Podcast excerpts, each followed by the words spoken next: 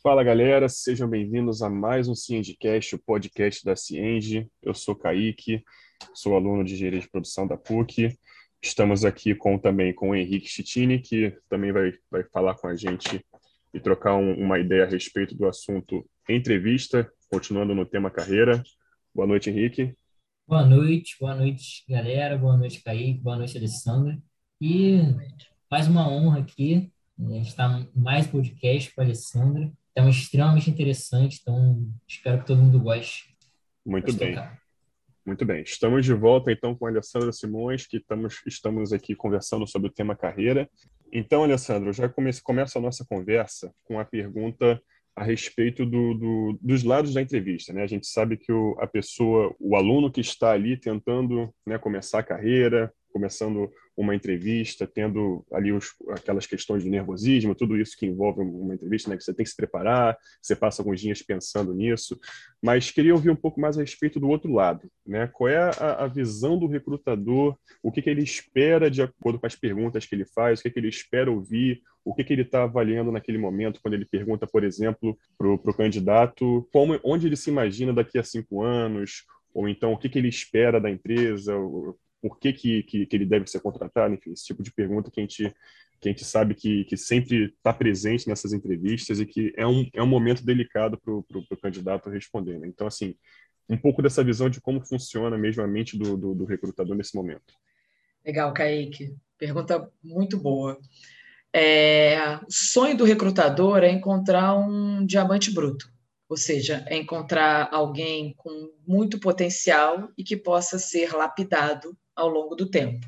Então, via de regra, o recrutador ele, ele, ele, ele procura um potencial. E aí eu estou falando para nível universitário, né? Para a galera que está no primeiro emprego, no, né? no estágio, no programa trainee, ainda no início de carreira. À medida que a gente vai ficando mais experiente, a gente quer muito mais resultado do que potencial né? Se eu estou buscando alguém bastante sênior, eu quero resultado e menos potencial. Se eu estou no início de carreira, eu quero muito mais potencial do que resultado. Então, quando a gente pergunta o que, que você quer ser quando crescer, isso é uma pergunta que eu normalmente faço, né? E eu faço inclusive para os muito seniors, né? É, a gente quer entender aonde você está, aonde você está mirando o seu alvo. Então, a visão do recrutador é muito conseguir é, entender quais são as suas competências, quais são as suas habilidades e como aquilo ali se encaixa na organização. Ele não espera para um primeiro emprego alguém que tenha resultados objetivos para entregar, mas ele quer alguém que ele tenha vontade de trabalhar junto, que ele entenda que vai ser alguém que vai dividir com ele e somar a equipe. Então, a gente basicamente, nesse primeiro momento, é claro que inglês é uma habilidade que é né, pré-requisito, dependendo da posição, você vai ter que saber programar um pouquinho, ou seja, algumas primeiras, né, é, primeiro, primeiro emprego, existem alguns requisitos técnicos, mas a grande maioria vai, vai contratar vocês pelo comportamental. Beleza, beleza. Ah, e até seguindo essa linha, né, do, do avaliador, o que, que ele olha mais atentamente, né? É, o que, que mais, assim, é, causa, digamos, uma sensação estranha, assim, no recrutador, de que não gostou muito do candidato, né? E, simplificando, o que, que mais reprova? O que, que faz as pessoas ficarem pelo caminho? Eu acho que da parte técnica é o inglês. A gente ainda tem grande parte da população que não fala inglês. E aí, quando a gente fala que é falar inglês, é, não é chegar, não é o inglês de viagem, mas é o inglês corporativo, né, de você conseguir participar de um call, de você conseguir participar de uma entrevista, né, de uma conversa em inglês. Esse é o inglês que é necessário, né, para o mundo corporativo. E não é pedir um hambúrguer e uma batata frita no McDonald's em Miami, né? É, é outro patamar. E, e, eu acho que esse, isso seriam os requisitos né, a parte dos requisitos técnicos, né, que aí dependendo você nem chega para a entrevista, porque você já teve alguma provinha online que já, já te gongou, mas eu acho que se a gente olhar o comportamental, talvez a apatia seja o que mais reprova. A gente, acho que todo mundo né, quer compartilhar uma história com alguém que vibre, né? Com alguém que esteja animado. Ninguém quer compartilhar o dia com alguém ali meio embaçado, né? Meio borocochô.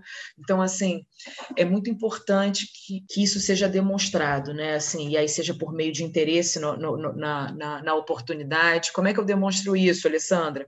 Me dediquei, estudei, sei com quem eu estou falando, sei a empresa que eu estou aplicando, sei por que, que é legal eu, eu, participar dessa empresa e sei o que, que eu posso contribuir para essa empresa, né? Ou seja, é eu fazer o dever de casa antes da, da entrevista.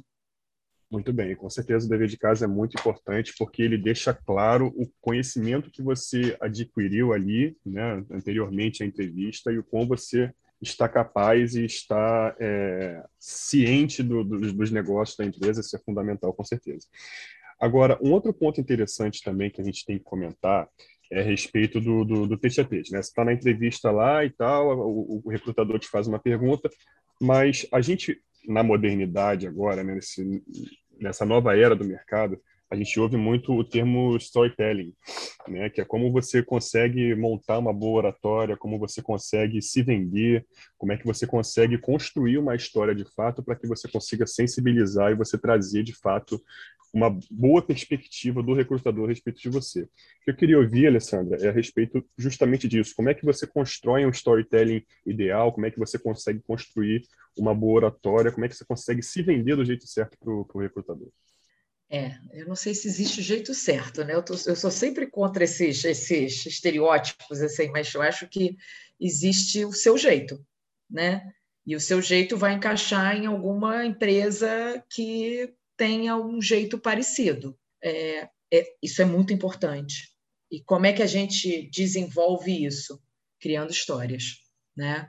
É, sempre eu vou voltar na tecla do criar histórias. Por exemplo, eu nunca falava, eu não falava em público, até que eu fui para a empresa júnior e me obrigaram a fazer todas as apresentações da empresa júnior. Eu me tremilicava inteira.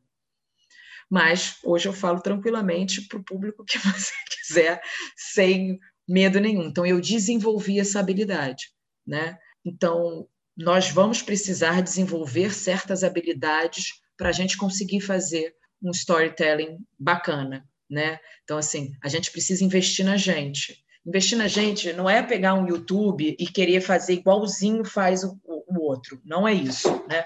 Porque cada um tem o seu jeitão, cada, e isso tem que ser preservado, né? Somos indivíduos e temos valores justamente porque somos diferentes. E isso em processo seletivo fica muito claro quando você tenta robotizar o seu perfil. Né? Ah, então eu li que para fazer storytelling você tem que papapá, papapá. E você vê que o cara tá todo mecânico lá, todo durão, né?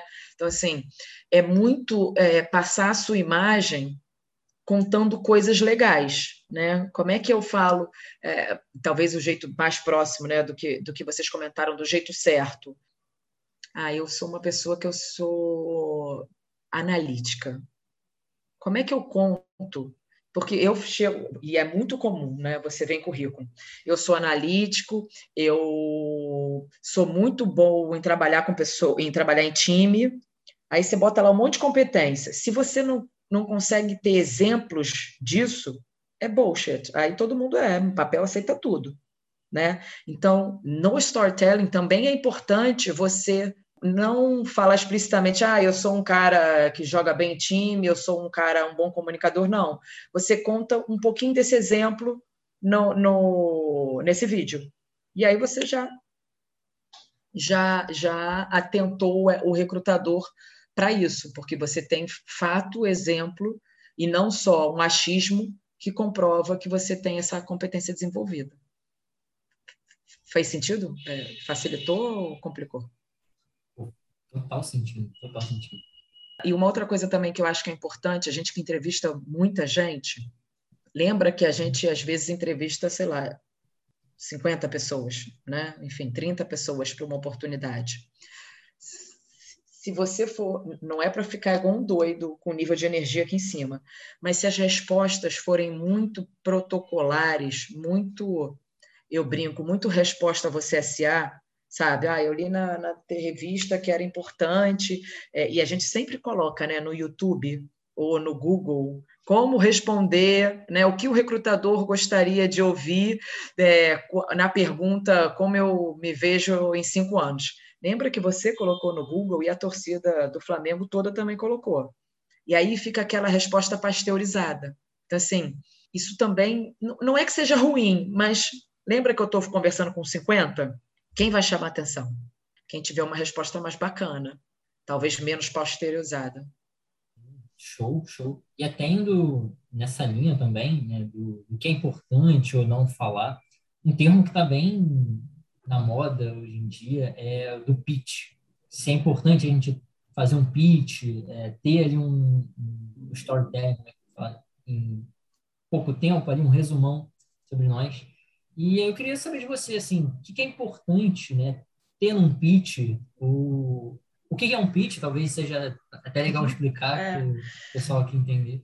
Eu, eu, talvez, Henrique, eu vou fazer uma pergunta anterior, assim, é importante ter um pitch? É importante, mas é muito importante ter escuta e capacidade de adaptação.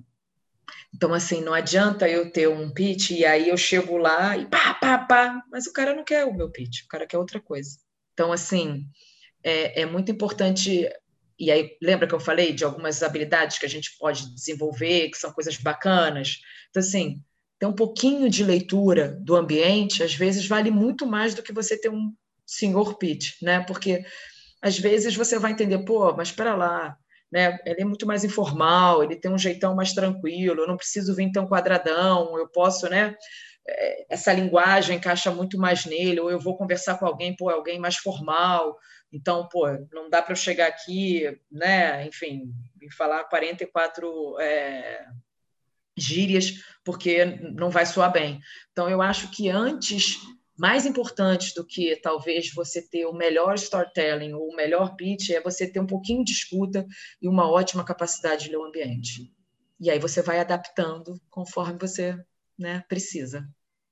Sim. É fácil, nem sempre, mas é importante. Com certeza, a adaptação do ambiente é fundamental, porque quando você entende o ambiente, você entende mais de como você vai se comunicar dentro dele. Né? Então, realmente é um passo fundamental. E, e Kaique, é, é, é muito importante também a adaptação escuta, porque às vezes a gente está tão nervoso, não é por mal. Isso não quer dizer que você não tenha capacidade de escuta fora da entrevista. Mas às vezes você está tão nervoso que o, que, que o recrutador perguntou A, você sai igual um doido respondendo B. Mas aí você tenta frear, opa, peraí, calma, estou perguntando de outra coisa aqui. E aí você vem no. Então, assim, calma, respira, Sim, né?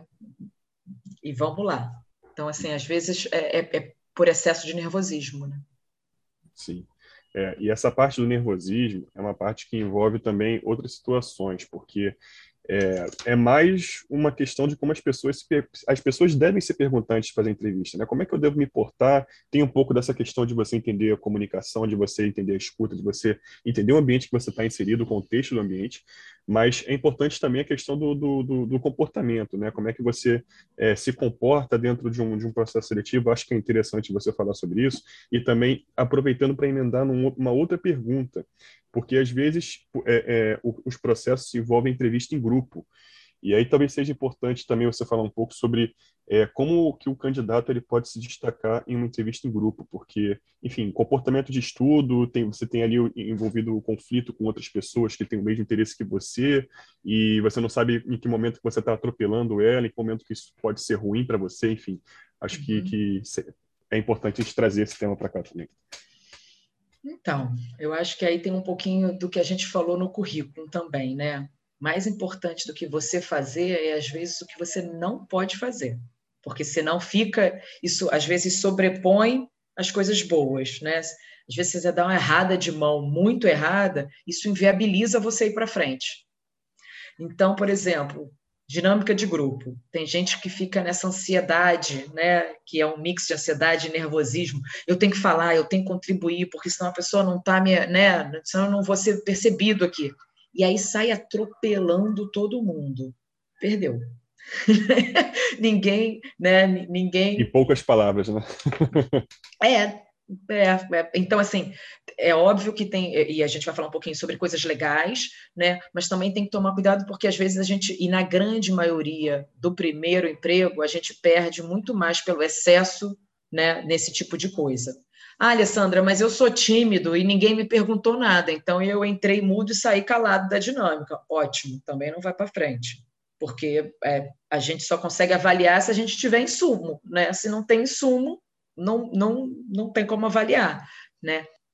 Eu acho um pouco ingrato é, é, dinâmica de grupo, né? Porque me dá um pouco a sensação de que você joga a galera na selva e que vence o mais forte, né? Meio, mas não tem jeito, né? Eu acho que assim, em alguns, quando você tem processos seletivos muito grandes, eu acho que a tecnologia veio muito para ajudar isso. Então você tem outros filtros, você vem num processo de gamificação, que são coisas na minha percepção, menos, menos sofridas do que uma dinâmica de grupo mas ainda é uma, uma, uma, uma atividade comum em processo seletivo. Acho que a tendência é a gente passar muito mais para provas, né, de conhecimento técnico e algum tipo de fit cultural para entender um pouquinho do comportamento e um processo de gamificação online é, e diminuir um pouquinho a quantidade de, de, de dinâmicas de grupo.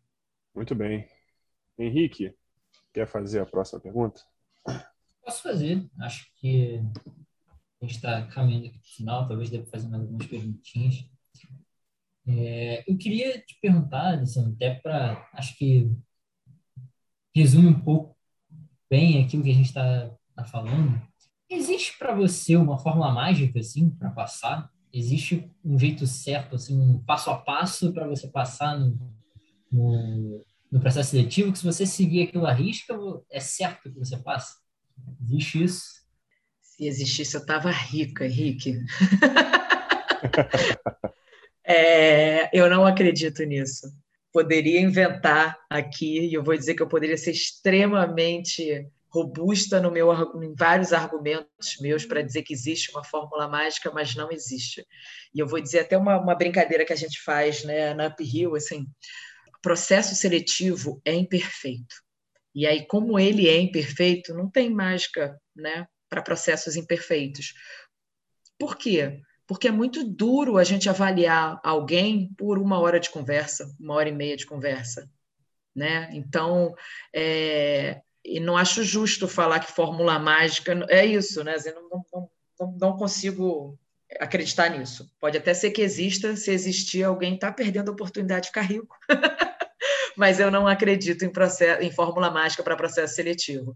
Eu acredito em esforço, em empenho, em engajamento, é, isso eu acredito.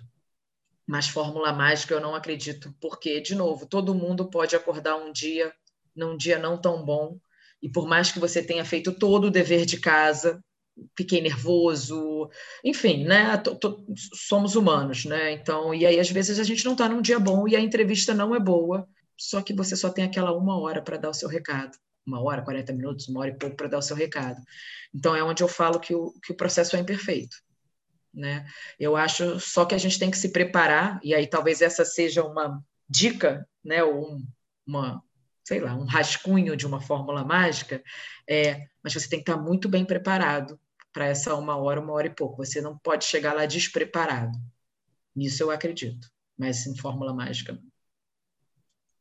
Sim, com certeza. Fórmula mágica parece que dá a impressão que você, em alguns instantes, vai achar um poço de petróleo, né? Então, não é todo dia que você se acha um poço de petróleo na história da humanidade, né? Então, realmente, se não, se existisse, as pessoas já estavam ricas tentando vender isso, inclusive. Mas é, um outro ponto interessante, Alessandra, que, que é importante trazer aqui em entrevista, especialmente entrevista é, física, né, presencial, é, a aparência do, do, candidato importa, o quanto o código de, vesti de, de, vestimenta entra ali, o candidato deve fazer alguma pesquisa antes para entender se o negócio demanda aquilo, como é que é, mais ou menos? Então, eu, eu brinco que assim a gente tem que ser sempre respeitoso com a outra parte. Né? A gente está falando, Alessandra, respeitoso, como assim? É, não pode ir com roupa de pijama, né? Não pode ir amassado, não pode ir com cara de quem levantou correndo, chegou lá, né? Então assim, tem que haver esse respeito, né? Então, ah, Alessandra, aparência importa? Tudo importa, não é de novo, não é não é um fator que vai dizer, né? Enfim, sim ou não. Mas você tem que entender um pouquinho o dress code, que é um pouco do, também do, do jeitão da empresa na dúvida, peca um pouquinho para mais e não um pouquinho para menos. Né? É, você não pode chegar numa empresa, por exemplo, mercado financeiro, que tende a ser um ambiente um pouco mais formal, fazer uma entrevista de bermuda. Né? Mas, de repente, se você for numa empresa de tecnologia que tem um jeitão muito jovem, talvez isso não, não, não desabone o teu processo seletivo.